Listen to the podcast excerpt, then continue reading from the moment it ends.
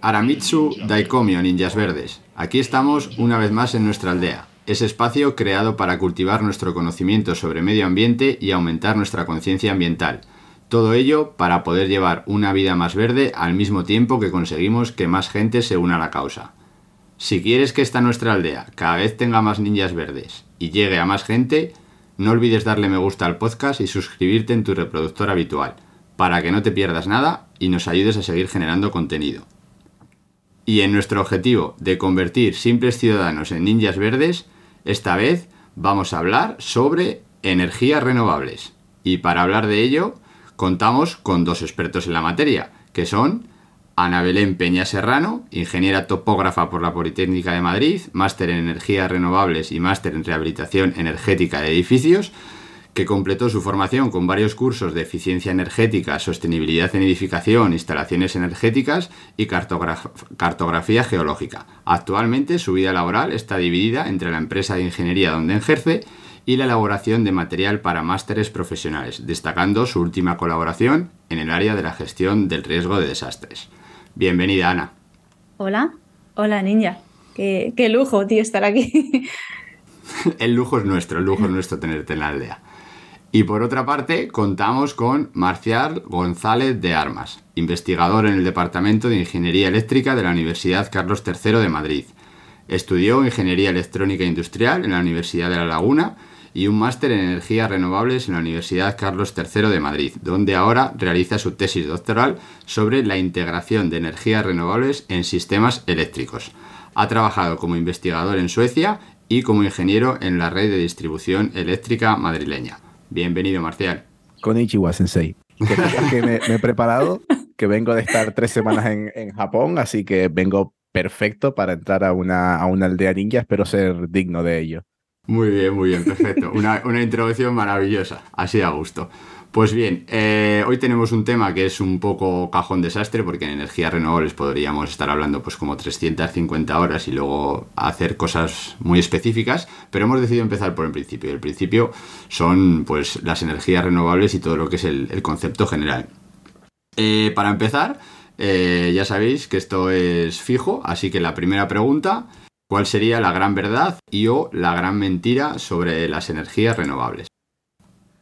Pues yo no me alegra para nada que me hagas esta pregunta, si te digo la verdad, porque es como preguntarle, es como preguntar qué sentido tiene la vida, o sea, cuál es la verdad, la gran verdad de las energías renovables.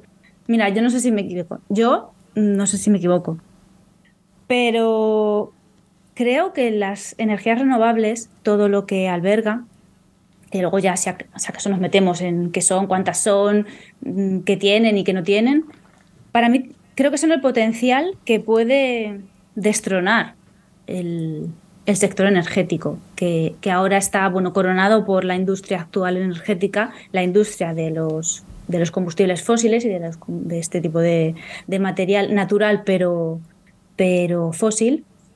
Y creo que tiene el potencial de, de dominarlo con el tiempo. Claro, esto no lo vamos a ver mañana. Dudo mucho que a lo mejor los que estamos aquí lo veamos, pero el camino sí que, sí que lo lleva. Así que, bueno, yo creo que esa es la gran verdad. Y toda esa parte también que no se cuenta. Hay mucha, mucho detrás de las renovables que hay, hay mucho trabajo, mucha línea de investigación, la evolución que han tenido las energías renovables los últimos 10 años. Es que yo hice el máster de renovables hace casi 12 y no se hablaba de energías renovables al ritmo que se están hablando. Quizá también es porque yo me estoy fijando más, porque al final es mi sector, es, es, en, es donde yo me muevo.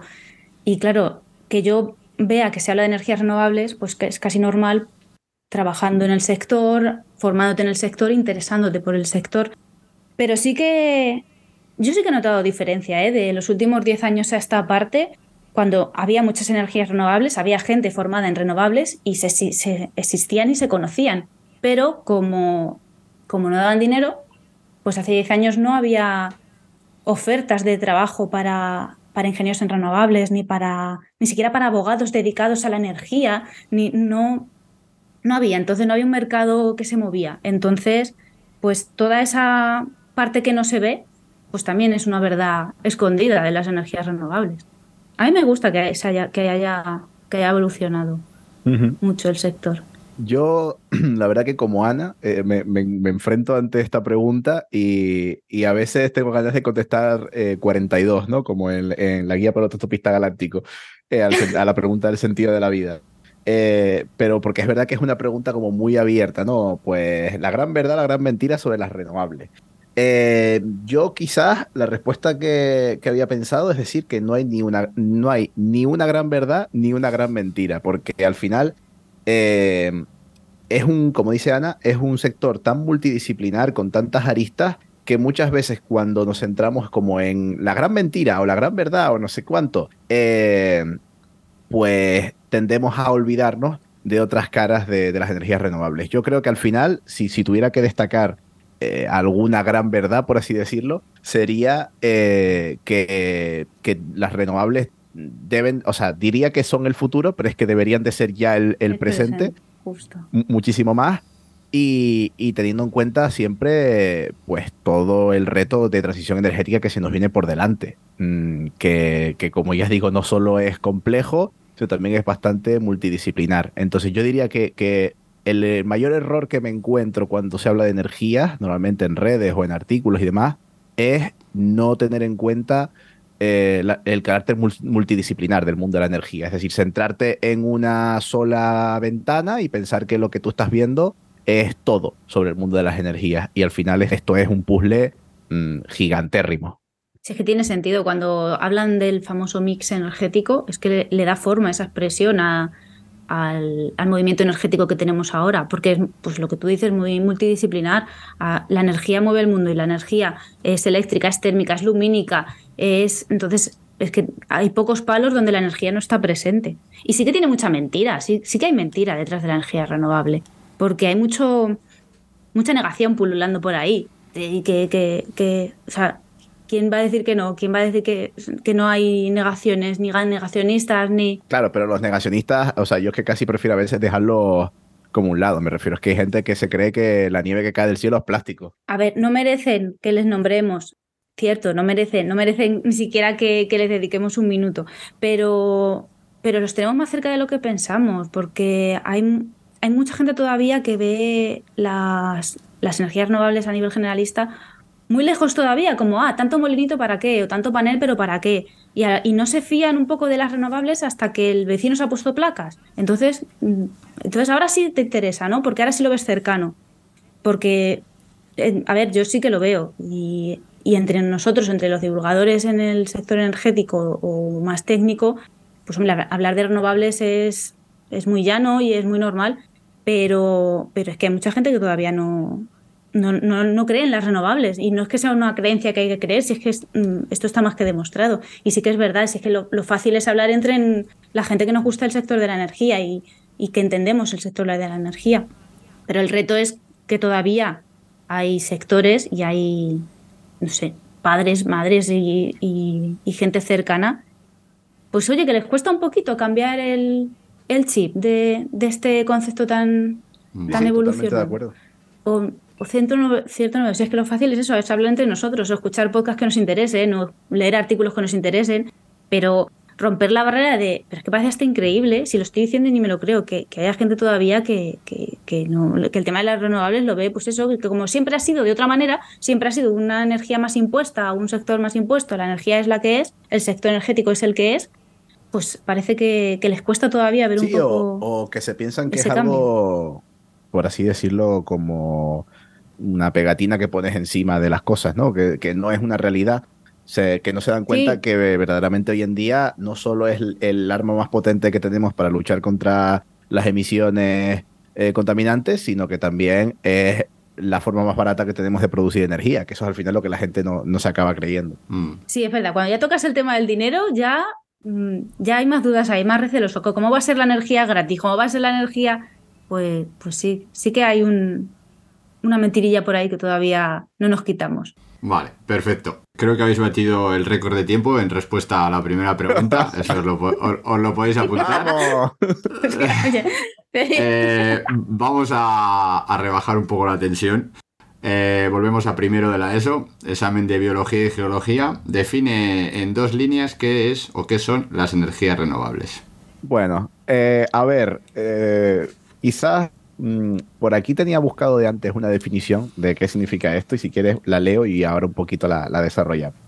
Dice, se denomina energía renovable la energía que se obtiene a partir de fuentes naturales virtualmente inagotables, ya sea por la inmensa cantidad de energía que contienen o porque son capaces de regenerarse por medios naturales.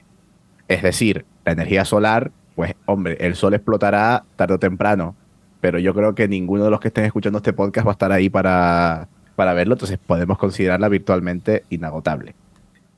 Entonces, bueno, renovable, vemos que, que una fuente de energía sea catalogada como renovable, pues justamente depende de esa fuente de energía concretamente. Eh, separarlo de eh, sostenible, no es lo mismo que sea renovable a que sea sostenible. Sostenible hace referencia más bien a- al proyecto en sí y a las características concretas de cada proyecto. ¿Qué quiero decir con esto?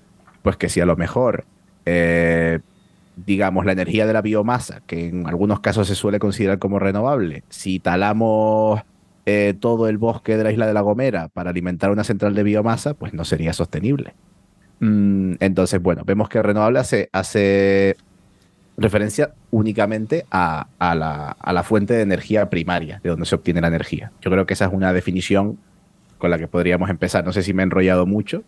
No, no, perfecto. Además, no hay que aportar nada a eso. Es que no, me ha gustado el matiz de, de que renovable no es sostenible. O sea, que eso es, yo creo que es algo que podemos aplicar a todos los campos y en el de la energía yo no me había parado a pensar en ello, pero ahora que lo has explicado, tiene, tiene toda su lógica. Eh, pues vamos a seguir ya, ya primero de la ESO aprobado, ahora pasamos a cuarto, ya se pone la cosa un poquito más difícil. Sí, sí, es, es tengo unos muy buenos estudiantes. Entonces, eh, esto lo podéis hacer como queréis, uno cada uno o las que más os gusten. Eh, mm, vamos a enunciar o mencionar las energías renovables que actualmente están en, o en el mercado o que son factibles, no de estas de ciencia ficción. Y pues básicamente qué ventaja o qué inconveniente podría tener respecto a, las otras. Si las queréis también comparar con, con las energías convencionales, pero yo creo que esas se quedan un poco más en el cajón porque yo creo que son todo ventajas, a nada que sea renovable. Pues, hombre, hablar de energías renovables a nivel general hay que hacer primero una distinción y es diferenciar las energías renovables eléctricas y las energías renovables térmicas.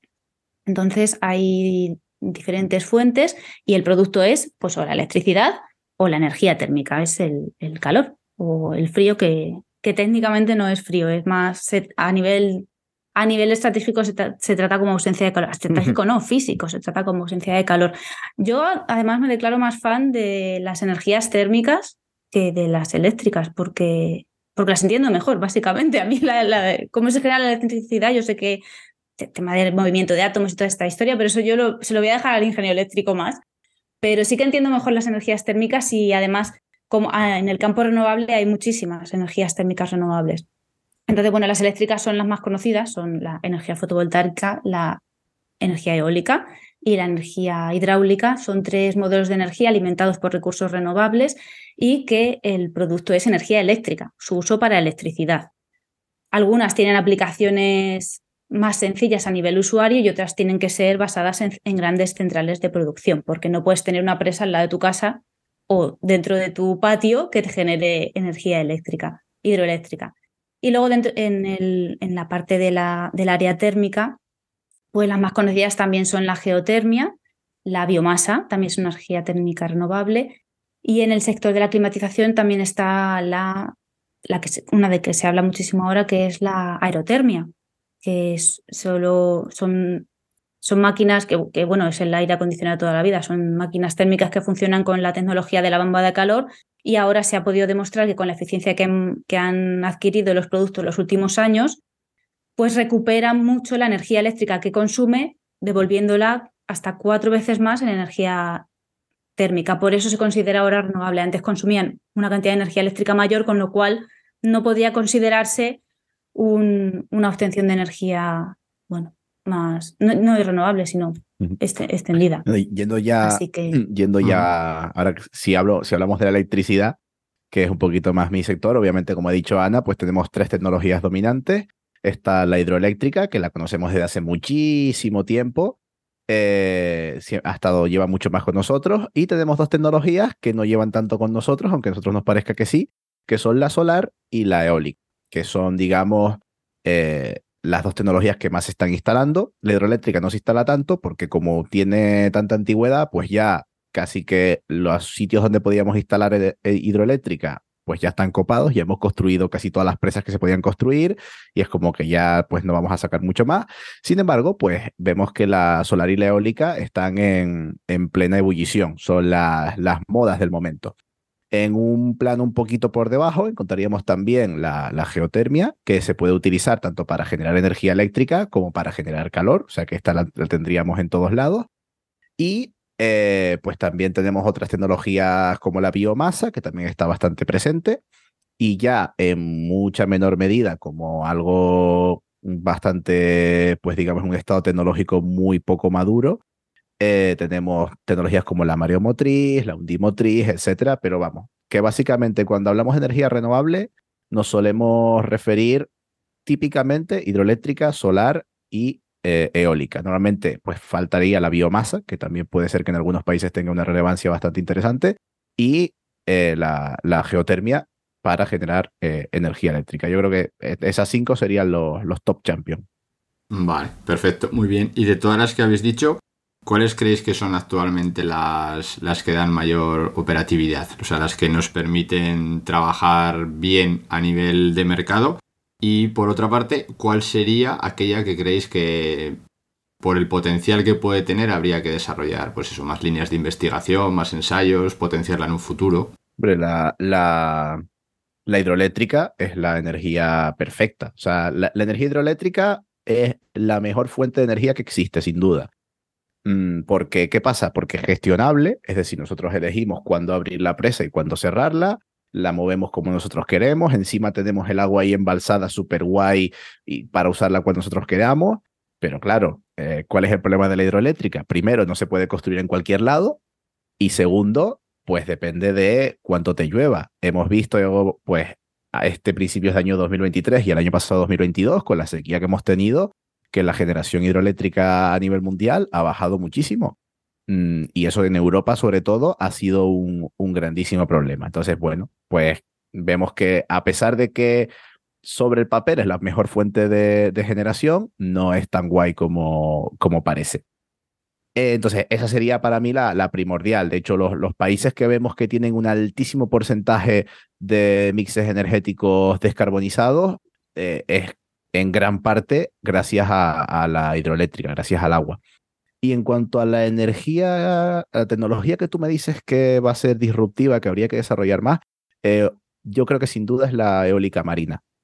La eólica marina que por ahora está mm, desarrollada en, en ciertos eh, sitios del mundo donde pues las aguas son poco profundas, eh, va a tener que saltar hacia de mano de, de la eólica marina flotante hacia aguas más profundas.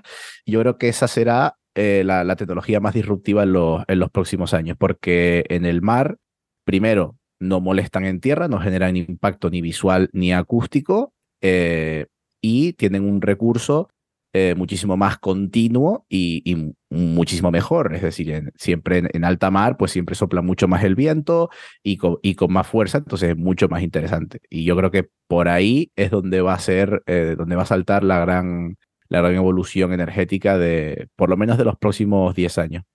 Aquí en el sector técnico eh, térmico opinamos que, que la- las energías térmicas más potenciales, ahora mismo ya no es que sean más potenciales, es que ya son más reales. La que he nom- nombrado antes, que es la aerotermia, que son sistemas de climatización para, bueno, es que la energía aerotermia se, se utiliza para climatización de espacios, no tiene otra, otra función, no generación de energía eléctrica. Entonces la aerotermia además es muy directa porque es comprar la máquina de aerotermia que está disponible en cualquier tienda, está en el Leroy, instalarla y, ya tienes energía renovable térmica en, tu casa frío y, calor. Ahora mismo mm, ya es, ya es una realidad, ya es, ya es muy eficiente, ya está casi, no, no, sabría si atreverme a decir en la cumbre de su, de su potencial. Ojalá, a lo mejor el, día de mañana triplica su eficiencia y oye, nos sale casi, casi gratis la, la aerotermia. Y otra parte de la energía térmica que ha tenido mucha presencia durante una temporada y luego ha tenido también muchos detractores es la energía geotermia, la geotérmica, por pues todo el tema de que yo creo que es potencial porque como se alimenta del calor presente en la Tierra no depende del clima externo, no depende de la, mm, de la interrupción de las horas de sol, de, la, de las horas de viento, de los vientos favorables. El calor de la Tierra ya se conoce, el calor de la Tierra está presente en todo el territorio y entonces creo que es una vía bastante interesante para, para explotar siempre que sea bien utilizada, pero porque si no utilizamos las renovables de la manera para la que están diseñadas, dejan de serlo.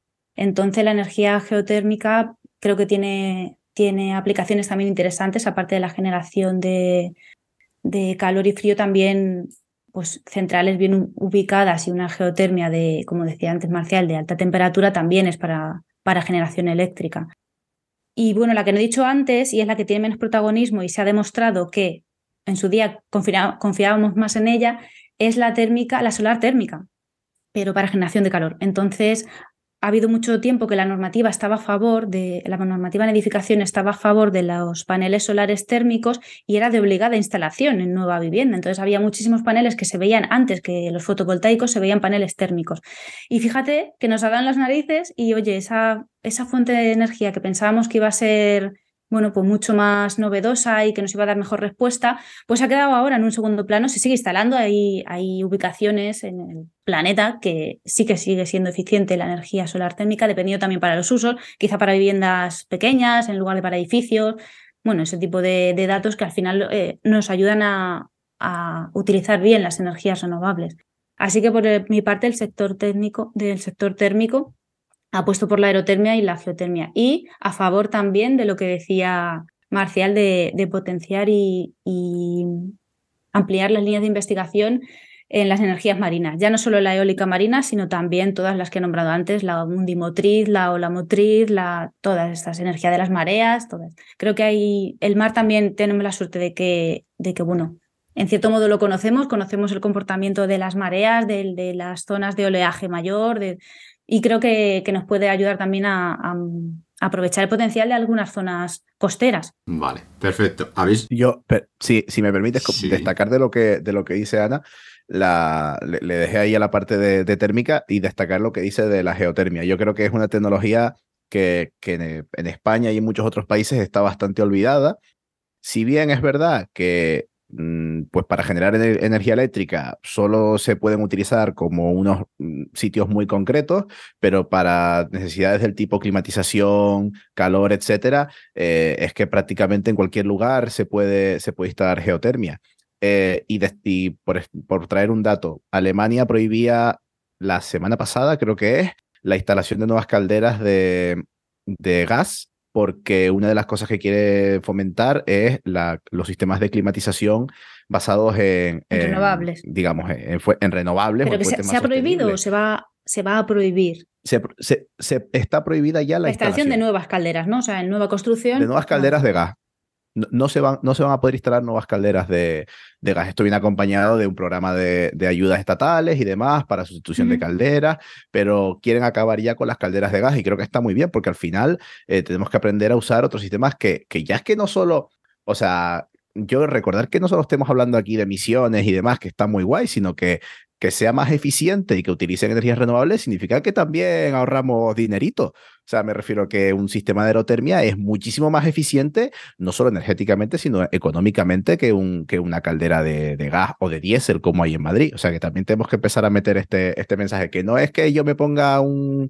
una aerotermia en mi casa en vez de una caldera de gas porque, porque es más sostenible, sino que sale más barato también. Lo que pasa es que cuando ya empezamos a hablar de sustituir eh, elementos que ya tenemos por otros, esa filosofía está, bueno, es necesaria, ¿no? Para, para la transición que, necesitamos. Lo que pasa es que na- mm, lo que no me gusta es que podamos pecar de, de, de querer ya mm, renovable, de tenerla ya por ya, o sea, ya por el ya, sino que si yo tengo una caldera que me funciona bien y, una, y mi edificio tiene ya una instalación de gas, si yo la cambio estando nueva o estando, yo qué sé, que tenga cinco años y funcione, al final estoy perdiendo el recurso de haber fabricado esa caldera, de haber fabricado esa instalación que suministra gas al edificio. O sea, que quiero decir que, que tenemos que agotar las existencias que ya tenemos, no, no las existencias de combustible, entenderme, sino que si, si yo tengo que cambiar mi caldera, ya me voy a una, a una tecnología diferente.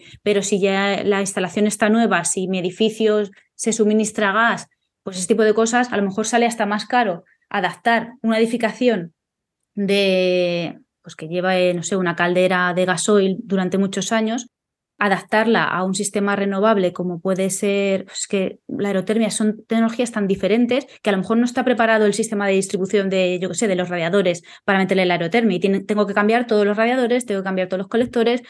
Hay que ver un poco el equilibrio, que ahí es donde entra, donde entramos el trabajo de, de la ingeniería para ver eh, hasta qué punto es más eficiente, pues en lugar de cambiarla a un sistema de aerotermia, pues si tengo un edificio que se suministraba antes con carbón o con petróleo o con gasoil, esto sí, hasta hace nada, vamos, que siga habiendo casas que tienen gasoil todavía, pues a lo mejor compensa meter la biomasa, porque la biomasa r- responde de una manera, pues tienes un, un espacio para la caldera de biomasa, tienes un espacio para el depósito de, de- del combustible y tienes, pues ya te sirve, por ejemplo, la instalación de radiadores o la instalación de, de energía. O sea que el tema de, de, ahora, que tenemos para elegir lo que queramos a nivel climatización, que es de hecho un hándicap mm, que se, se utilice bien la energía destinada a climatización, porque se ha demostrado que, que se está utilizando mal porque hay muchas pérdidas de energía térmica en los edificios. Entonces, pues mm, valorar la, la energía, la tecnología que más nos favorece en ese momento o que, la, o que puede cubrir las necesidades del edificio, invirtiendo, bueno, pues a lo mejor tiempo, menos dinero, o, utilizando otras energías también que pueden servirte para 20 años y en, a lo mejor en 20 años ha mejorado el sistema de las tecnologías de aerotermia, pues a lo mejor compensa poner, no sé, biomasa y después más adelante plantearte la, la aerotermia, porque al final el tiempo pasa volando, quiero decir, que estamos hablando que, pero que es que en 20 años tienes que volver a cambiar la nevera de tu casa o la lavadora o el, o el clima. Entonces, apostar por, mm, por valorar todas las tecnologías que tenemos a nuestro alcance y contar con el conocimiento que ya tenemos, pues nos puede beneficiar porque a lo mejor el día de mañana mejoran y podemos optar a otras. Vale, perfecto. Muy bien. Eh, pregunta del millón. ¿Puede sobrevivir el mundo solo con energía renovable? Sí. ¡Boom! O sea, hablando de energía eléctrica, te digo que 100%. O sea, a ver, esa pregunta de todas maneras tiene matices. La has hecho para pillar. Eh, No, Claro, claro. eh, desde el desconocimiento total. voy a, voy a decirte, eh, voy a citar a mi, a mi compañero, a mi colega Rubén Lijó, que ante la pregunta de si podemos ser 100% renovables siempre dice lo mismo, y es que la respuesta corta es que no y la respuesta larga es que sí. Eso está muy guay. Eh, Entonces, claro, ¿podemos sobrevivir solo con energía renovable? Por supuesto que sí, porque, o sea, y estamos hablando con la tecnología de hoy en día. Eh, tenemos sistemas de almacenamiento de energía, tenemos mm, formas de generar energía eléctrica mediante renovables de una forma muy eficiente. Entonces, si tú le metes dinero y mañana, bueno, mañana no porque tardamos tiempo en instalarlo, ¿no? Pero Pasado. Imagínate que tuviéramos dinero, claro, imagínate que tuviéramos dinero infinito, ¿no? Y, y digamos, a final de año queremos ser 100% renovable. Se puede. O sea, te digo ya, desde ya, que se puede 100%. Ahora, a lo mejor sale un poco caro. También te digo, necesitamos mañana ser 100% renovables. Estaría muy guay, pero ¿por qué no vamos poquito a poco? O sea, ¿por qué no pensamos en un objetivo como puede ser un 80% renovable que se puede, que se puede conseguir por muchísimo menos dinero, incluso, incluso es más eficiente que el mix actual que tenemos y es tecnológicamente mucho más viable. O sea, me refiero, ¿por qué no llegamos primero a, unos a unos porcentajes de penetración renovable muy altos y ya después vemos cómo llegamos pues del 80 al 100%? Igualmente te digo, la res- o sea, se puede argumentar perfectamente y está la tecnología y existe la tecnología hoy en día para mañana ser 100% renovable. Va, me ha gustado la respuesta corta y la larga. Sí, porque el, el kit de la cuestión es que casi lo difícil es concienciar a la gente de que se puede hacer eso que, que el hecho físico de implantarlo. Va a ser más difícil que la gente se acostumbre a tener el concepto de energía renovable y a usar la energía renovable de la manera para la que está diseñada que, que el hecho técnico de implantarlo, lo que dice Marcial. Con dinero se puede hacer. Sí, el problema está que la gente no se lo cree, entonces no, no apuesta por ello, no, mm, no, no vive con ese concepto renovable. Vale, entendido. Eh, siguiente bomba que os voy a soltar. Renovables sí, pero no así. ¿Qué tenemos que decir a esto? Porque las renovables se tienen que, que implantar y se tienen que utilizar de la manera para la que, para la que están diseñadas. O sea, renovables sí, pero no así. Si, si nos referimos solo al tema de, las, de los campos grandes y del impacto visual, que me parece que, que la noticia y, el, y, el, y ese, ese mensaje viene a partir de ahí, pues hombre, si solo hablamos de eso, sí, me parece que es un uso no poco razonable, pero que se puede utilizar mejor en el sentido de que, de que ahora mismo hay espacios que admiten, vamos a, simplificarlo a la energía solar fotovoltaica, hay mogollón de espacios que admiten la implantación de paneles sin necesidad de quitarle el uso del terreno o del territorio a otras, a otras ubicaciones.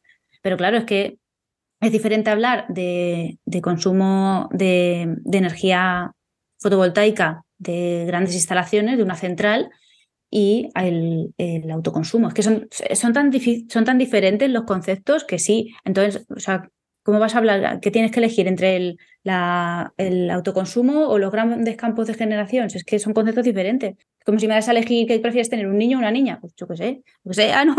Es que es muy son conceptos diferentes. Yo, yo con esa frase eh, me quedo solo con la primera parte, y es que renovable sí.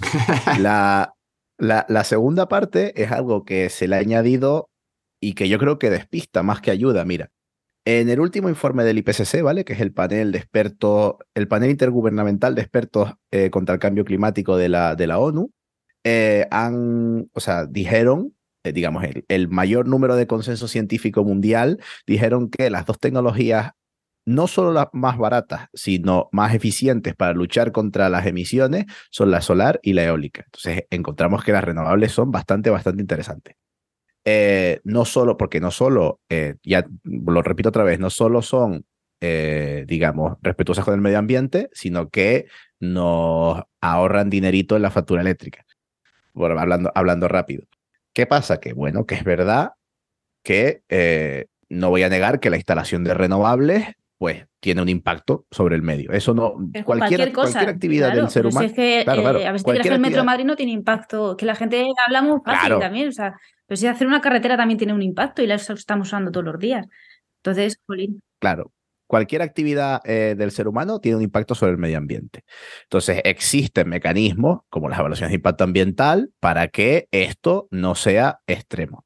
Ahora, que hay errores y que hay proyectos muy concretos donde las cosas a lo mejor pues no se hacen tan bien, pues todo se puede hablar. Me refiero, pero insisto en que son como proyectos muy concretos. Entonces, puedes decir, Oye, pues el parque eólico de no sé qué, no sé cuánto, no. Pero renovable sí. O sea, sí, me que refiero. están mezclando dos, dos situaciones. O sea, están mezclando lo, lo, lo bueno que lo que tú dices, las renovables sí, pero con depende de qué, depende de dónde, depende de. Sí, te entiendo perfectamente. Sí, lo que ese, ese además es el reto que tenemos en la divulgación de, energías renovables. Mira, por ejemplo, te, te doy un ejemplo con el que mi compañero de podcast Isma está, está muy enfadado, ¿no? Eh, frente a la. eh, él es de, de Castilla-La Ah, Mancha también. y ahora en Castilla-La Mancha. Mm, Ah, pues qué guay. Joder, siempre, siempre tengo manchegos por todos lados. bunda. Eh, claro. Pues bueno, eh, ahora en Castilla-La Mancha eh, hay una polémica con que pues está la, la solar fotovoltaica se están instalando en terrenos donde antes había olivos. Y, y entonces se está vendiendo como que, bueno, como que es algo, como que es un crimen contra eh, la naturaleza el quitar un terreno que había de olivos para poner placas solares. Y él dice, pero tú te crees que donde hay una plantación de no sé cuántas hectáreas solo de olivos es ecológicamente beneficioso. Me Piensan que refiero, no es impacto. el olivo, Claro, e- el olivo, para empezar, que el olivo, cuando lo tienes tan extensivo y cuando son tantas hectáreas, primero, ¿qué biodiversidad hay alrededor de ese olivo? Cero. O sea, alrededor de ese olivo no hay nada. Está el olivo y, y el señor que, que lo varía de vez en cuando. Entonces, que, que tenemos que poner, eh, por eso digo que dije- decía al principio que al final la transición energética es mucho más multidisciplinar de lo que nosotros creemos. Y tenemos que aprender un poquito también a, a- a abrir el foco y a ver todo desde un punto de vista eh, más, más general y más multidisciplinar, porque no, no podemos centrarnos en una foto o en vi un tweet o el otro día vi este titular sacado del contexto de un periódico y ya renovable sí, pero no así. No, no. A ver, renovable sí. Y ahora lo demás lo podemos hablar si quiere. Claro, o sea, es que a mí me hace mucha gracia eso de que, de que ahora de repente las, eh, nos echamos las manos a la cabeza por ver un montón de paneles solares, pero cuando se han construido, no sé, aeropuertos fuera de lugar o ampliaciones de carreteras que no se han utilizado, y ahí no, o sea, todo eso, el impacto que tiene, el, el, el dinero que se ha tirado en esos proyectos, pues eso parecía que no era tan doloroso, pero ahora vemos un montón de paneles y oye, la gente, chicos, echa las manos a la cabeza como si fuera aquí lo peor del mundo. Entonces es un concepto, ostras, de hay, hay un fallo en la comunicación de, de las necesidades para, para llegar a esas conclusiones. Sí, yo desde, desde la parte ajena al mundo de las energías, yo lo que sí que me parece eh, importante, o por lo menos yo lo que diferencio, es lo que son terrenos urbanos o industriales y agrícolas y ganaderos, que eso ya sí ocupado por el hombre, de aquellos que diríamos que son terrenos naturales, entendido como un parque, una montaña, un bosque, algo en lo que todavía no hemos tenido mucho impacto, no hemos metido mucha mano. Entonces, hilando un poco todo eso, eh, que es otra también de las preguntas típicas que se van diciendo por ahí. O sea, con todas las. eh, con toda la superficie ya que ha sido afectada por el hombre, ¿tendríamos suficiente para meter ahí todas las energías renovables que nos hagan falta? Y de sobra. Pero Vale. es que de, de sobrísima. o sea, mira, creo que te, te doy un dato de estos de que se echan a cholón, ¿no? Pero eh, el otro día leía que a la tecnología de ahora, para satisfacer toda la demanda energética del mundo, hace falta ocupar de eólica marina un 7% de los océanos. Eh, o sea, para que nos hagamos una idea, es verdad que estas cosas siempre son como muy a chorro y estas estadísticas siempre hay que cogerlas un poco con pinzas, pero obviamente, o sea, es que no hay, hay cero proyectos de renovables que se les ocurra decir voy a poner placas solares en un parque natural. O sea, cero, cero. Eh, primero porque es ilegal y segundo porque, eh, o sea, no se puede, no, no vas a pasar una evaluación de impacto ambiental haciendo eso. Eh, la, la eólica marina, por ejemplo, que se instala en el Mar del Norte o en el Mar Báltico, eh, tiene que pasar no sé cuántos procesos de análisis del fondo marino para garantizar que el impacto al instalar eso es mínimo. O sea, entonces, por supuesto que en los terrenos que tenemos ocupados ya y, y en los terrenos donde no hay una gran afección medioambiental, o sea, da de sobra para, para alimentarnos con energía renovable. Eh, otra cosa es que se quiera vender lo contrario, pero que sí, que, que la respuesta es que sí, vaya. Quizá ve- venga un poco la crítica y ese mensaje tan erróneo de, de- de la gente que no, no sabe en el sentido de que si yo, por ejemplo, voy conduciendo por una carretera, nunca he visto paneles solares y de repente veo que aquí el fulano ha vendido el terreno y ha puesto paneles, pues es que al final ahí entra más el interés, el mercado, el dinero.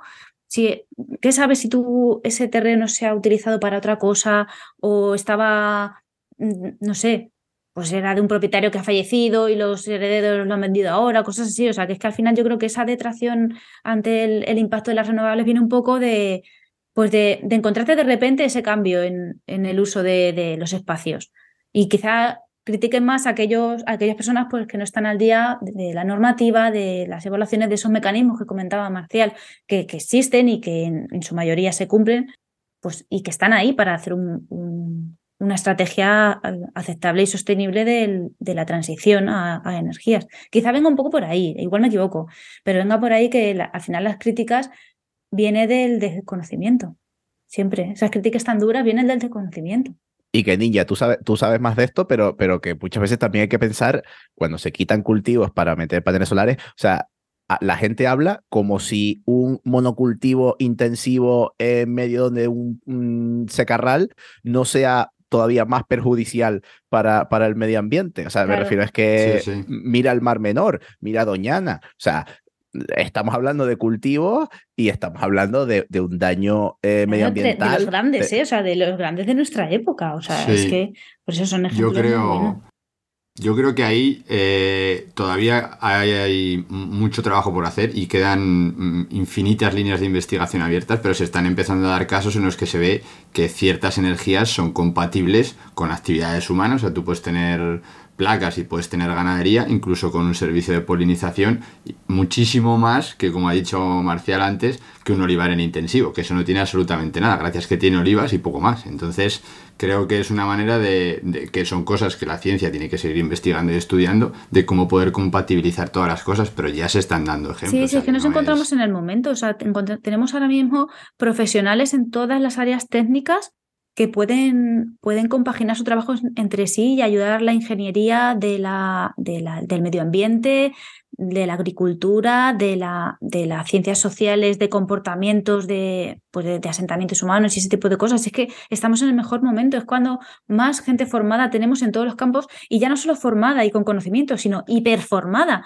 que, que la gente se, se hiperespecializa en un campo y entonces mm, sabes sacar el potencial de, ese sector en concreto, pues de, pues eso, de la eólica marina o de justo la polinización en no sé qué cultivo. Entonces hay gente hiperespecializada en una cosa que pueden formar grupos y equipos de trabajo, que se coman el mundo en el, en el proceso de, de transición y es que los necesitamos. Vale, Eh, vámonos a otra, a otra pata de las energías renovables. Eh, autoconsumo, ¿es factible hoy en día? O por lo menos si no es factible, ¿cómo podría hacer cada ninja en su cueva para tener energía 100% renovable? O sea, que si es factible, sí. O sea, es factible y, y rentable. Otra vez, respuesta A ver, ¿qué corta, respuesta decía? larga. Rápido, eso te lo respondo ra- rapidísimo. Además, caso de estudio, caso de estudio, Marcial González, en este caso Marcial González eh, senior, mi padre. Eh, pusieron, pusieron, mis padres pusieron placas en casa y, o sea, lo pusieron hace como un año y medio y han visto que la, la instalación les dura 25 años y que al ritmo en el que están ahora lo van a rentabilizar en 6 años, las instalaciones. O sea que eh, es rentable de sobra y el autoconsumo, mira, el autoconsumo tiene tres cositas buenas. Primero, eh, metemos más renovables en el sistema, ¿vale? Generamos energía limpia. Segundo, generamos un ahorro para, para nuestro bolsillo, es decir, autoconsumir nuestra propia energía es de las cosas más rentables que hay. Es verdad que requiere de una eh, inversión inicial bastante fuerte y podemos ayudar, pues, perdón, podemos hablar de diferentes ayudas que puede dar el Estado y eso sería otro debate. Pero en cuanto a que ponerte placas en casa es una inversión que se rentabiliza 100%, no hay duda, pero es que no hay ninguna, en, en todos los casos se rentabiliza una instalación diseñada para autoconsumir tu propia energía.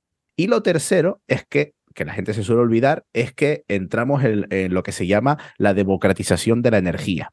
Es decir, cuando yo soy capaz de generarme parte de mi energía, yo tengo un poder que nunca habíamos tenido los consumidores. Es decir, cuando nos pasamos de ser consumidores a lo que se llama esta, esta palabra ahora que se ha inventado, que se llama prosumidores, es decir, cuando nos, Sí, menudo palabra. Claro, cuando nos convertimos en gente que produce y consume nuestra energía, eh, tenemos muchísimo más poder eh, de decisión y muchísimo más, eh, digamos, poder de negociación sobre el sistema eléctrico y sobre nuestros intereses de lo que teníamos antes cuando, pues, al final mm, dependíamos 100% de la red eléctrica. Así que, por estas cosas que son muy importantes, el autoconsumo es que tiene que estar mira, ya el autoconsumo particular, eso tiene que, tiene que estar, tiene que ser uno más uno son dos. O sea, que interesa, ya se tiene que saber. Cosa que nos queda pendiente en España, de lo que podemos hablar después si quiere, tema de autoconsumo compartido y comunidades energéticas. Eh, por, por las mismas razones. En España es verdad que tenemos muchas asignaturas pendientes en ese sentido, de, de en cuanto a normativa, pero van a tener estas tres, estos tres beneficios mm, 100%. Perdona, Ana, que me haya adelantado así como con tanta fuerza a la, a la respuesta. No, pero... no, por favor, procede, es tu territorio. No, yo, yo añado un cuarto punto a la lista de tres de aquí de mi compi, y es que las, eh, las energías renovables se pueden combinar. O sea, que una casa puede tener paneles y puede tener aerotermia y puede tener biomasa supuesto. y, supli- y suplir el resto de necesidades que tú tengas. Y Si luego tienes sistemas de eficiencia energética, quiero decir que consuman menos, eh, bombillas de LED o sistemas de regulación de control de la luz, pues hombre, pues mejor todavía. O sea que sí que se puede. O sea que si tú combinas las estrategias que, te, mm, que, de- de- que se disponen actualmente de, de todo lo que engloba las energías renovables, por supuesto que se Vale, puede. Muy bien, muy bien, muy clarito, así a gusto. Eh, Habéis mencionado los dos durante el programa una combinación de palabras maravillosas que es mix energético. A mí eso me suena a juntar un Red Bull con un Monster y tres expresos. No, no sé, si- Bueno. ¿Eso qué, ¿Eso qué coño es? no sé si va por ahí la cosa. Aquí cada uno que haga el mix de lo que quiera, al que le suene. Que lo que quiera, eso es totalmente Al libre. que, sí, al sí. que le suena papaya naranja, pues le sonará papaya naranja, y al que le suene a, a mm, roncola, pues le sonará a roncola. Aquí la gente que haga lo- los mixes que quieran. Bueno, e- el mix energético, esto ya eh, es un palabra de, digamos, de la electricidad, del mundo de la electricidad. Quiere decir qué diferentes tipos de tecnologías conforman eh, la electricidad que tú generas. España es un país muy curioso porque tiene de los mixes energéticos más variados del mundo. Es decir, tenemos una gran participación de la eólica, una gran participación de la solar, una gran participación... Tenemos de todo. Claro, sí, sí.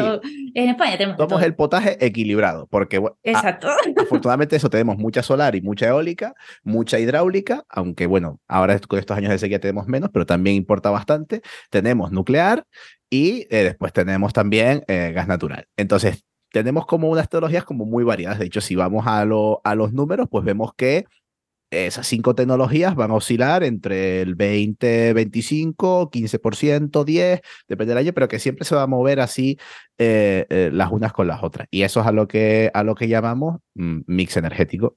Muy bien, muy clarito. Me, ha gustado más que mi versión, pero bueno. Eh, más cosas. Mm, otra de las grandes bombas. Cambio climático. ¿Qué relación guarda la generación de energía con el cambio climático y qué nos puede aportar las energías renovables en, en este aspecto? Pero es, que es, prácticamente el, motivo del cambio climático, es el sistema energético actual. Es la razón por la que hablamos de cambio climático hoy. Eh, la generación energética en todas sus vertientes, tanto la eléctrica como la térmica, son, es la industria que lleva décadas siendo la más contaminante del planeta y, es la que nos ha llevado a la situación de tener que hablar ahora de cambio climático. Entonces es el problema y es la solución, el sistema energético. Es el problema de cambio climático, el problema del calentamiento global y es la solución a, revertir los efectos.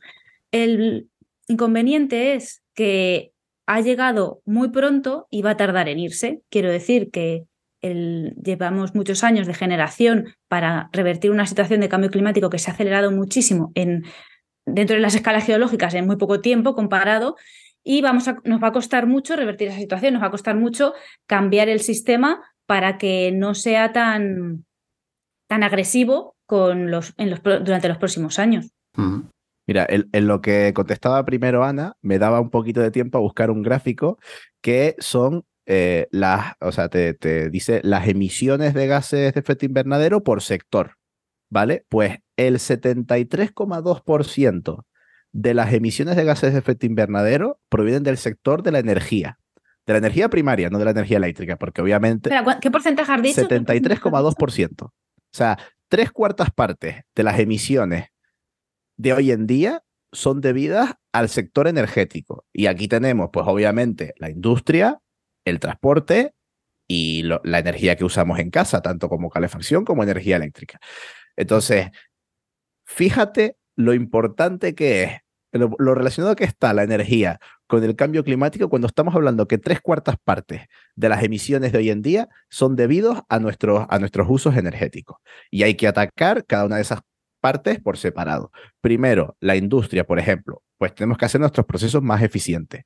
Pues utilizar energía procedente de las renovables, pues eléctrica renovable cuando se pueda y cuando no, pues oye, procesos industriales que necesiten calor, geotermia, aerotermia, etcétera, etcétera, como decía Ana, eh, los, nu- nuestros coches, mm, oye, ya sabemos, eh, electrificar el transporte, no solo, cuando hablamos de transporte, no solo hablamos de, obviamente, solo hablamos de, de coches, sino electrificar todo el transporte y que esa electricidad provenga de, de energía renovable. Y nuestra energía en casa, lo mismo. O sea, obviamente es cierto, ¿vale? Vamos aquí a decir varias cosas. Es cierto que no toda la crisis climática son emisiones, ¿vale? Pero si hablamos de emisiones, vemos que tres cuartas partes de las emisiones de efecto invernadero son debidas a nuestros usos energéticos. Así que imagínate si es importante la transición energética para luchar contra el cambio climático.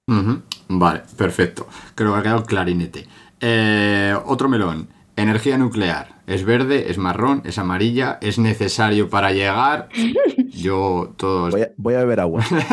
Yo esto lo tengo un poco ahí. Yo entiendo poco, de energía nuclear entiendo poco, pero sí que es verdad que es una energía que no emite mm, eh, pues bueno, los gases contaminantes que, que son los gases de efecto invernadero. Entonces tiene otros residuos, pero no son emisiones contaminantes. O sea, contaminantes sí, porque los residuos nucleares son contaminantes, pero no son emisiones de gases, que son los que potencian el cambio climático. Entiendo poco de energía nuclear, pero no sé qué color tienen y qué color queréis que le pongamos, si verde o azul o morada o no sé qué historias de, los colores de la energía, pero sí que es una herramienta que nos puede ayudar a que a que combinada, en este mix energético que tanto te gusta, combinada con, con, la, con la adaptación progresiva de los modelos renovables totalmente limpios, que no son totalmente, pero son los que no tienen emisiones, sí que es una herramienta que con, con, durante unos años nos puede, nos puede ayudar a, a, tener una transición hacia modelos y hacia alternativas renovables sin emisiones. Y creo que es buena. O sea, yo creo que, que bien utilizada durante unos años llegará un momento, quizá, que, generemos una cantidad de residuos nucleares que no sepamos muy bien gestionar. Hasta ahora sí se está gestionando bien, hasta ahora sí se están almacenando bien y se están bueno, depositando en, lugares y hay mucha seguridad en torno a la energía nuclear. Pero bueno, que, que, el tiempo, o sea, que no podemos pensar solo en, nuestro, en nuestros años de generación, sino que llegará un momento que, que las generaciones futuras tengan que enfrentarse a lo que dejemos nosotros aquí. Entonces, bueno, no sé hasta qué punto puede llegar con el tiempo a ser más o menos peligrosa. Y, y hasta aquí puedo leer sobre la energía nuclear. A ver, e, el debate nuclear, que es como un poco una de las cosas que más copan Twitter últimos momentos, justo además eh, esta semana en la que, bueno, la semana pasada, que Alemania llevaba a cabo eh, el cierre de las centrales nucleares que, que quedaban, que eso también ha sido súper polémico. Y bueno, pues, ¿qué, ¿qué opino yo de la nuclear? Vale, yo no tengo ningún miedo a la nuclear. Me explico. O sea, yo no creo que sea una energía insegura, yo creo con, totalmente en la seguridad nuclear, es una energía pues sin emisiones a la atmósfera, como ya sabemos, por eso muchas veces se cataloga como, como energía limpia, si bien no es renovable, ¿no? Por, por la definición que dábamos al principio, pero, pero sí que puede ser considerada energía limpia.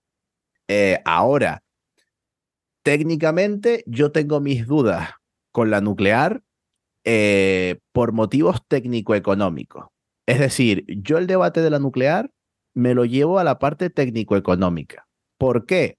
Porque lo veo, como diría mi amigo Josemi, al que le mando un saludo, lo veo una, mm, una máquina grande y torpe que puede obstaculizar eh, la transición energética, como se está viendo en Francia, ¿vale? Te pongo el ejemplo de Francia y tienen un mix energético nuclear eh, que es un 80% nuclear, y están teniendo muchísimos problemas en materia de transición eh, energética por, por haber confiado en exceso en la nuclear. Claro, pero porque no la están usando como, como herramienta, sino que es que Francia concretamente depende muchísimo de la energía nuclear. Ellos tienen que hacer una transición delegando y quitando un poco de parte de nuclear y delegando eso a las renovables. Claro. O sea, las renovables eh, limpias. Sí, sí, totalmente de acuerdo. Ahora, que la nuclear puede ser un apoyo que eh, podemos, digamos, un sitio donde apoyarnos en nuestra transición energética a ese 100% renovables que todavía queda muy, muy lejos que hablábamos. Mm, definitivamente. Que me quedan dudas, y esto daría para siete programas si quieres, me quedan dudas de si es el camino más rentable o no. Me explico. Es cierto que pues oye, pues si las tenemos aquí en España, ¿vale? Y las podemos usar, pues es verdad que molestan menos que el gas, por así decirlo, ¿vale? O sea, prefiero para quitarme, quitarme nuclear, pues prefiero quitarme gas o quitarme carbón. Eso, mm, cero dudas al respectivo. Ahora, cuánto cuesta construir una central nuclear nueva. O sea, me refiero, el debate está en construir centrales nucleares nuevas. Y ahí te digo que yo tengo mis dudas eh, en cuanto al debate técnico-económico. En la parte económica es porque las centrales, o sea, las últimas tres centrales que se han construido nucleares en Europa han arrojado unas cifras de pérdidas récord. Entonces, mm, no, la verdad que no es para nada esperanzador eh, que se plantee como idea construir centrales nucleares en Europa. Esa por la parte económica, que podíamos debatir un poquito más también. Eh, y por la parte técnica, mm, primero, es una central, construir una central nuclear, estamos hablando de un proyecto que puede durar entre 10 y 15 años, que las renovables hacen que el mix energético esté avanzando muchísimo más eh, rápido que construyendo nucleares. Y si tenemos que diseñar un reactor nuclear para que empiece a operar dentro de 10, 15 años y encima para que sea rentable tenga que estar operando 40 años más, entonces tenemos que imaginarnos cómo va a ser nuestro mix energético adentro de 50 años. Y ahí es. Y en el mix energético de dentro de 50 años, sí que yo creo que un reactor gordo y torpe que tenga que funcionar a máxima potencia, porque si no, no es rentable, creo que no nos vendría nada bien a nuestro mix energético.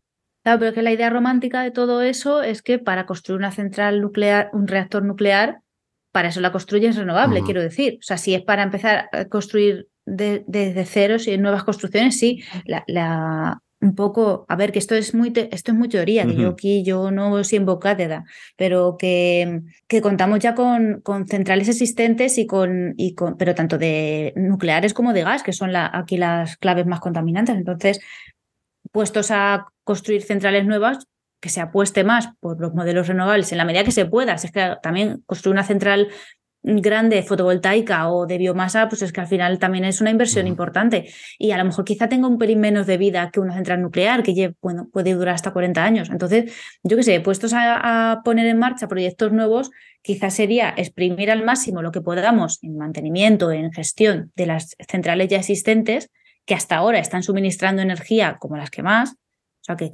plantearnos hacer cosas, no sé, igual, igual me equivoco, pero creo que el que hizo un poco está ahí eso, o sea, que al final estamos mm, creyendo que, que, que, mola mucho más tener centrales nuevas y nuevecitas y que echen a correr, cuando a lo mejor en los recursos que ya hemos eh, empleado y explotado, pues tenemos que, bueno, pues seguir utilizándolos hasta que su vida útil finalice. Creo que... Mira, para, para resumirte, si yo pudiera hacer así, chac, chascar los dedos y que aparecieran dos centrales nucleares nuevas en España nuevitas de puta madre y tal, eh, lo haría. O sea, sin, sin problema, porque ahora mismo en España, pues nos vendría bastante bien un poquito más de nuclear. Pero eh, el problema es que no puede ser así. Mm, entonces, por eso te digo que a mí la nuclear no me molesta en el mix energético actual español. Eh, porque ya hemos dicho que es una energía sin emisiones. Ahora, no creo que sea ni técnica ni económicamente viable plantear la construcción de una central nuclear nueva. Vale. Aunque te, digo, no, está bien que salga, te digo que este debate... Está bien que salga el tema, porque hace, hace 10 años que yo, ya, yo estaba ya empezando a estudiar renovables, mm, la energía nuclear sí que se veía como potencialmente el trabajo del futuro. De hecho, yo me planteé reorientar mi carrera hacia la formación en nucleares.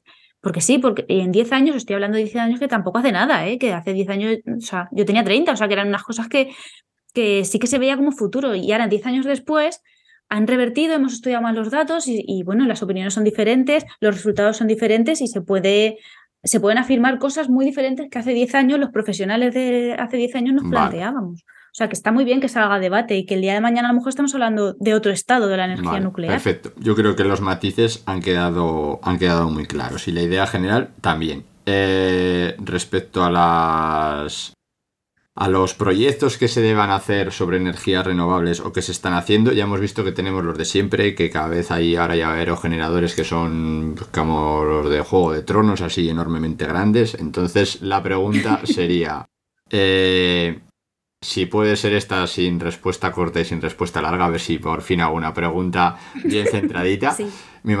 Creo que la respuesta va a ser dependiendo de cada caso, pero la pregunta hay que hacerla igual. Eh, ¿Nos iríamos a proyectos eh, que sean más y más pequeños o a proyectos que sean menos y más grandes en cuanto a tamaño de construcción? Pues depende. Ya sabía yo. es decir, lo- los dos tienen sus, parte- sus cosas buenas. A ver, lo pone súper fácil. Los dos tienen su parte buena. De hecho, deben de alimentarse unos de otros. Y no podemos deja- depender solo del autoconsumo y- solo de las grandes centrales. Deben alimentarse unas de otras. Y las grandes centrales serán más eficientes cuanto más autoconsumo haya. Claro. Yo creo que esa, la, No la clave. y esa es mi respuesta corta. Mira, la, la clave es eh, comparar el sistema, voy a, bueno, podríamos hacerlo del sistema energético general, ¿no? Pero vamos a, a pensar en el sistema eléctrico de antes y el sistema de- eléctrico que queremos para el futuro, ¿vale? El sistema eléctrico de antes, la red eléctrica de antes, era una red eléctrica donde había una gran central, ¿vale? Que utilizaba combustibles fósiles en, en el centro donde estuviera, y de ahí salía la energía hacia los puntos de consumo. Y solo teníamos centrales grandes porque los consumos eran todos iguales y las centrales pues usaban combustibles fósiles. En la red eléctrica del futuro, como tenemos más eficiencia y como somos más modulares, que esa es una clave también, ser modulares, eh, vemos que el paradigma ha cambiado com- completamente. Seguimos teniendo centrales grandes que generan en, en grandes nodos de generación, pero también tenemos generación distribuida. Eh, esto es pequeñas plantas de generación que están eh, en diferentes lugares de la red y que también nos generan electricidad.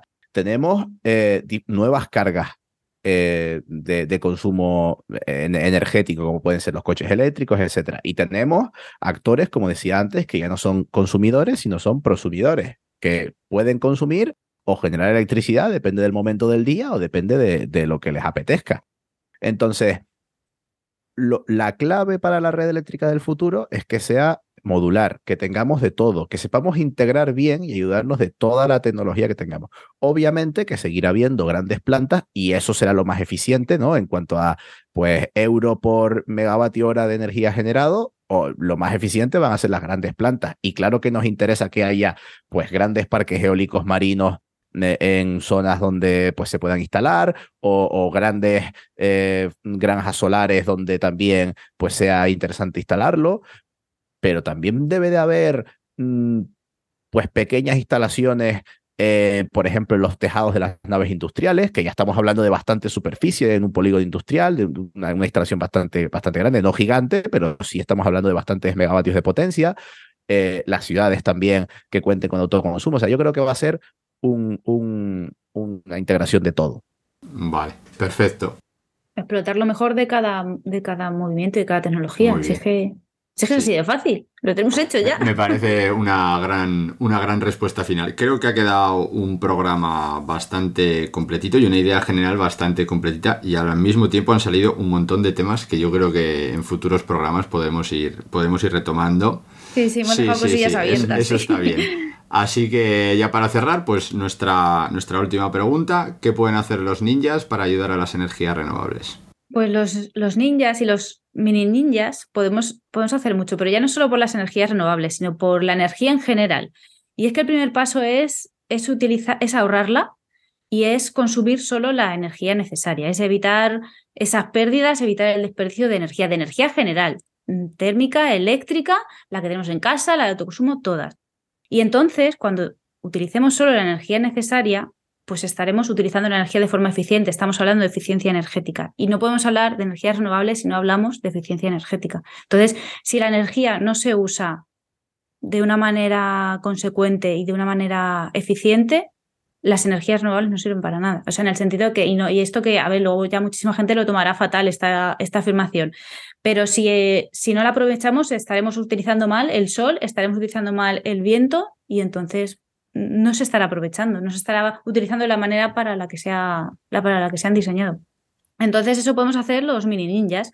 ¿Y qué pueden hacer los ninjas institucionales? Pues tres veces más, poniéndolo más fácil y ya está. Vale, perfecto. Totalmente de acuerdo con Ana. O sea, cambiar nuestros hábitos de consumo, aunque la gente no se lo crea, es de las herramientas más fuertes que tenemos para luchar contra el cambio climático.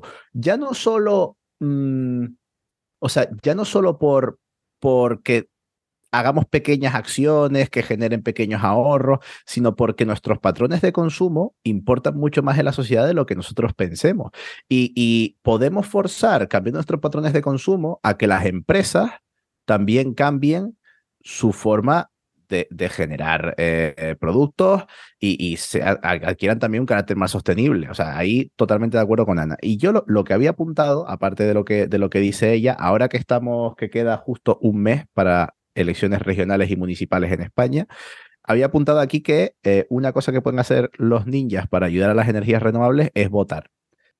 Y, y creo que muchas veces también subestimamos el poder que tiene nuestro voto, porque al igual que nuestros patrones de consumo pueden hacer que eh, algunas empresas cambien su forma de operar en base a los patrones de consumo, también los partidos políticos van a cambiar sus intereses en base a la intención de voto de la gente.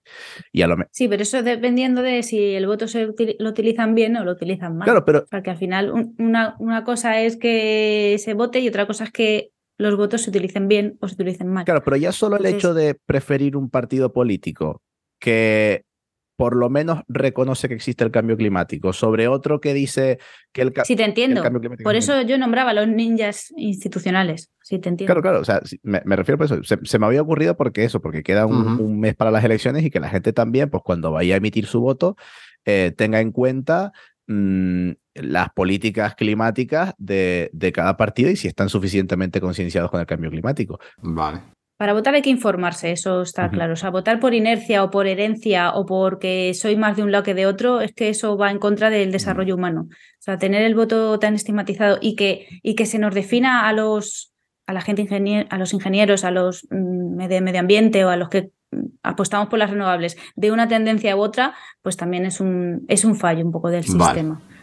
Yo es que no Vale, quiero hablar de perfecto, política, no me pues- meto ahí. Pues Mis respetos. cerramos así entonces. Eh, Ana, Marcial, ya sois miembros de la aldea del Ninja Verde con todos los honores. ¡Vamos! Y ahora llega el momento en el que le podéis decir al resto de la aldea cómo os pueden contactar, saber un poquito más de vosotras o seguir los trabajos que estáis llevando a cabo y que dejaremos en las notas del programa con- junto con toda la información que se ha ido comentando. Bueno, yo mm, tampoco tengo mucho de qué hacer promoción, pues yo tengo una cuenta, me pueden encontrar en redes sociales como Capitán Renovable, pero aprovechando que esto es un podcast, pues les invito también a que eh, sigan el podcast que tengo con mi compañero Ismael, que se llama Energía Granel, y que estamos en Twitter en arroba energía, energía granel, donde hablamos pues de cositas del mundo de la energía desde un carácter interseccional. Solo quería, ha- hago spam de eso y ya está. Eh, energía granel, ya está, sería el resumen. Perfecto. Ana, Pues yo, aparte de dos podcasts que llevo en activo, yo en divulgación llevo ya mucho tiempo como, como consumidora y como, y como divulgadora, pero vamos, que la primera interesada en mi divulgación soy yo, soy la que aprendo, yo a mí misma me doy mis likes, ¿no? Pero bueno, que pa- aparte de los dos podcasts que tengo en activo, que es uno X más 3 con una compañera ayudándola a llevar adelante un proyecto de, clases particulares de la ciencia del instituto. Tengo también mi podcast con GDGeo, que en realidad este podcast nació para ponerle voz a las letras del blog original con GDGeo, que ese es el que quiero promocionar. Todos mis contactos aparecen en el blog con gdgeo.wordpress.com. Navegando por ahí aparece mi cuenta de Twitter, de Facebook, el email, todo por ahí.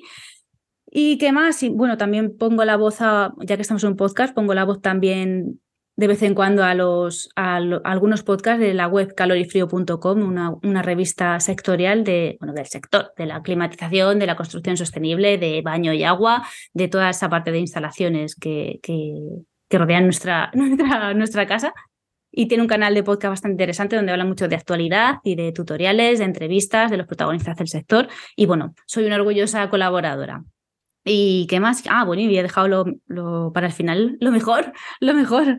Soy una, una de las, de la, una orgullosa miembro de, de la iniciativa Pine of Science, que, bueno, en realidad no sé cuándo se va a emitir este programa, pero creo que estoy a tiempo si digo que los días 22, 23, 24 de mayo vuelve Pine of Science, vuelve la ciencia a los bares y, y la verdad que yo estoy encantada de pertenecer a ese, a ese equipo y de que vaya creciendo la iniciativa, de que vaya creciendo el equipo y de que, bueno, sí, sonamos muy cansinos cada año lo mismo, cada año los de Pino otra vez, cada año los bares, cada año las mismas ciudades, pues ya lo siento, pero oye, que es un orgullo, ¿eh? Formar parte y, y ser altavoz. No, no, que la de- gente de vaya, o sea, totalmente... mm, Iros a los bares, nos vemos a los bares, sí, sí, Vayan. nos vemos en los bares a brindar por la Son eventos sí, sí, sí. súper interesantes donde no solo te cuentan cositas súper guay, sino que también te echas una cerveza. O sea que Sí. no hay mejor combinación. Como en la En aldea. la aldea, sí, sí, es, es- es el espíritu que manejamos aquí. Oye, también merece un Pine Pues muy bien, hasta aquí nuestra aldea de hoy. Os animamos a que os suscribáis al podcast si os ha gustado y le deis difusión. Esperamos vuestras opiniones, comentarios, ideas, nuevas propuestas o sugerencias para futuros capítulos que podéis facilitarnos buscando nuestra capucha verde en redes sociales, tanto en Twitter como en Facebook como en Instagram. También podéis escribirnos directamente por email al ninjaverdea.gmail.com. Todo esto os lo dejaremos en las notas del programa. Por último, deciros que pertenecemos a la red Podcastidae, la red de podcast de ciencia, medio ambiente y naturaleza.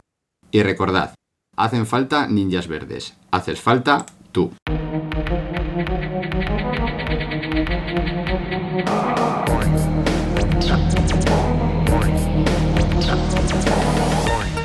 El ninja verde. El ninja verde. El ninja verde. El ninja verde. Eh, yo no perreo, yo gorrioneo, conocimiento y atracción. Eh, yo no perreo, yo gorrioneo, conocimiento y atracción. El ninja verde. El ninja verde.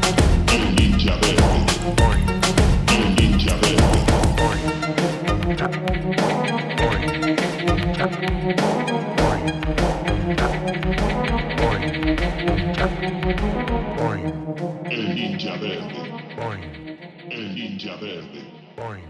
El ninja verde. El ninja verde.